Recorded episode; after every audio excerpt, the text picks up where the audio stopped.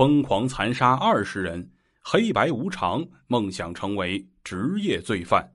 下集，第二部分，连环案套出连环案。系列血案发生后，各案发地警方都把这些案件当作重案侦破，利用多种手段来查找凶手。鄢陵县幺二六案发生后。当地警方进行了大规模排查，并向其他省市通报案情，请求协查。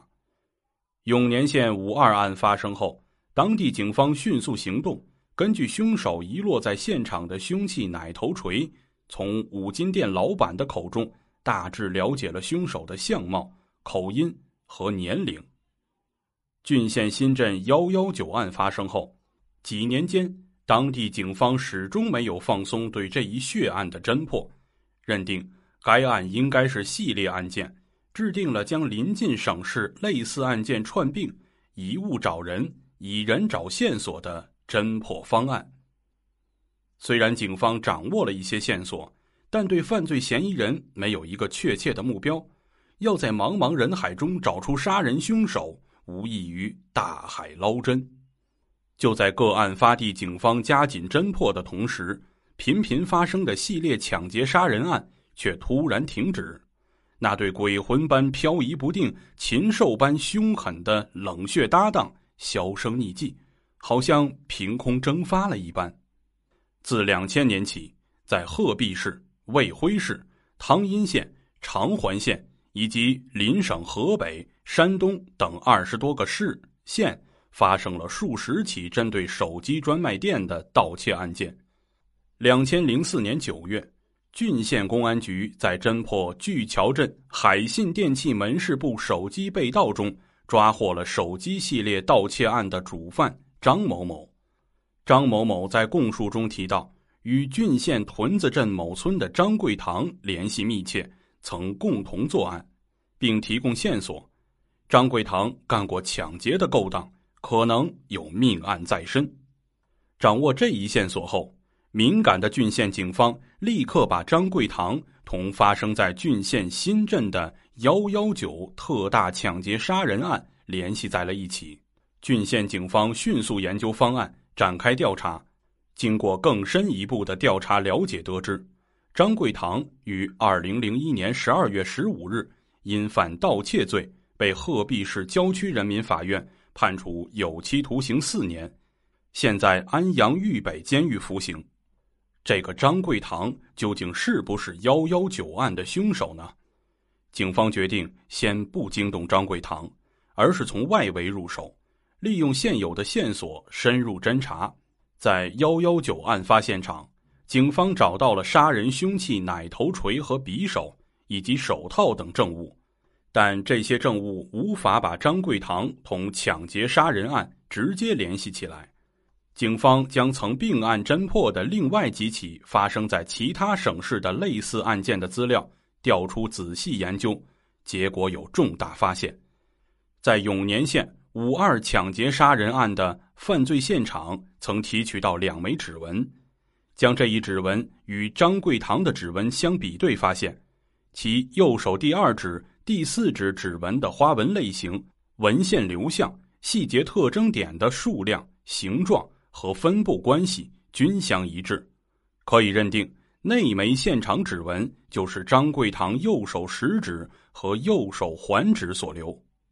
掌握确切证据后，郡县警方立即赶到安阳豫北监狱提审张贵堂。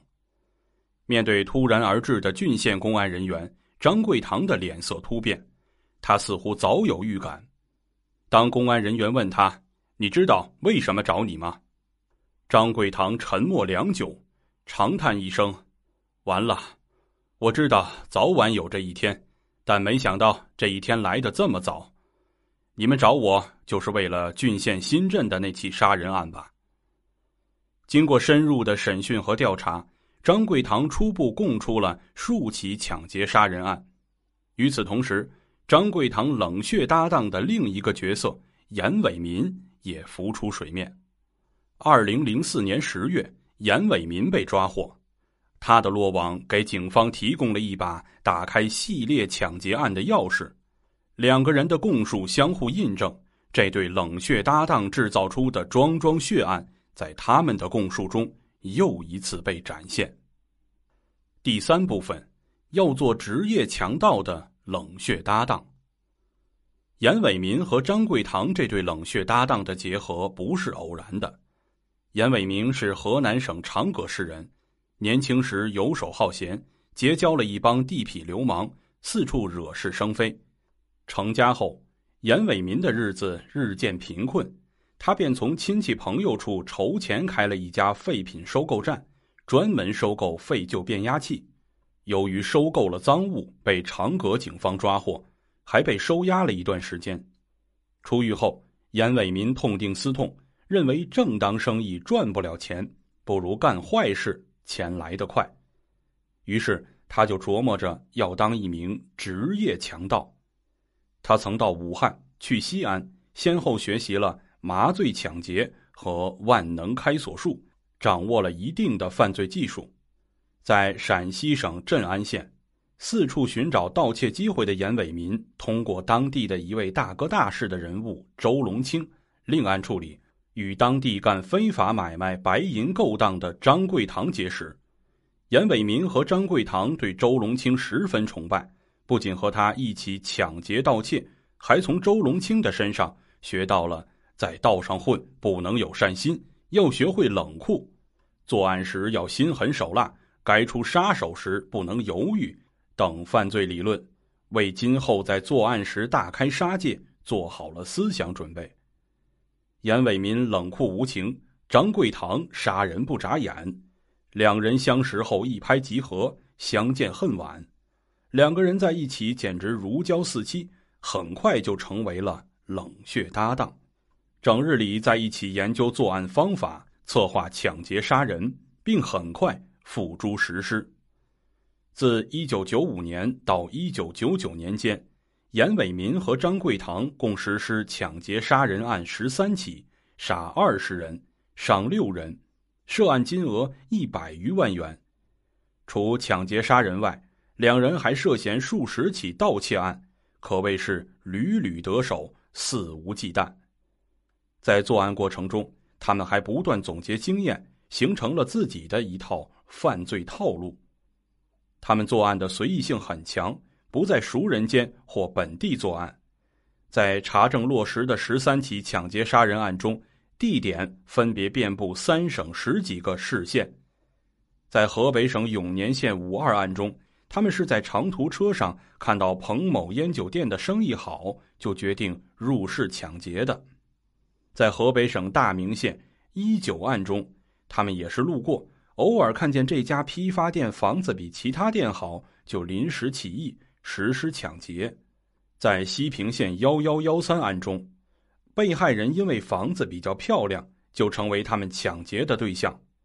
在新郑市幺零幺五案中。被抢劫的起因仅是白天张贵堂在买烟时与店主吵了几句嘴，晚上就遭到了抢劫。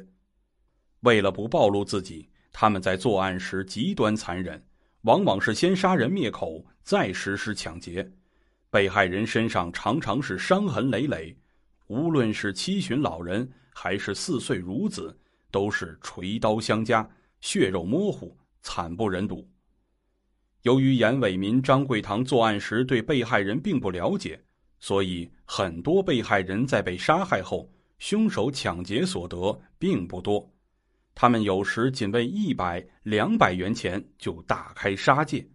在河北省威县希望饲料经销部，被害人王某某被杀，抢走现金仅一百元。在卫辉市庞寨乡刘某某烟酒批发部内，刘某某被杀。被抢走的财物仅是两百余元现金。在西平县幺幺幺三案中，王某某一家三口被杀，抢走现金一千余元。在郡县新镇幺幺幺九案中，郝某某惨遭灭门，仅被抢走现金两百余元。在河北省永年县五二案中，彭某一家四口悉数被杀，抢劫现金一千余元。严伟民和张贵堂职业强盗的生涯一直从一九九五年持续到一九九八年元月。这期间，张贵堂曾因盗窃被判刑一年零六个月。严伟民失去了左膀右臂，才暂时停止了杀人抢劫。但张贵堂一九九九年十月出狱仅半年，这对冷血搭档就制造了河北省永年县五二彭某一家四口被杀的灭门惨案。值得庆幸的是，二零零一年，张贵堂又因盗窃。被判刑入狱，直至案发，这样才彻底终结了他们罪恶的嗜血之路。他们如此疯狂的杀人越货，到底有什么企图和目标呢？张贵堂说自己家里穷，老婆不好看，弄到钱后，除了生活花销外，还想在城里依靠经济实力找个洋气的老婆。严伟民的目标要高些。他称最大的目标是当上村里的支部书记。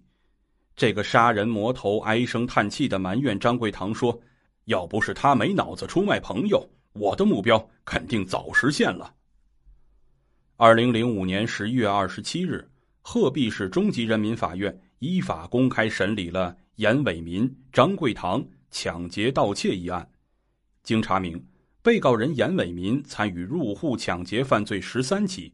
抢劫人民币十二万一千七百元，致二十人死亡，两人重伤，三人轻伤，一人轻微伤。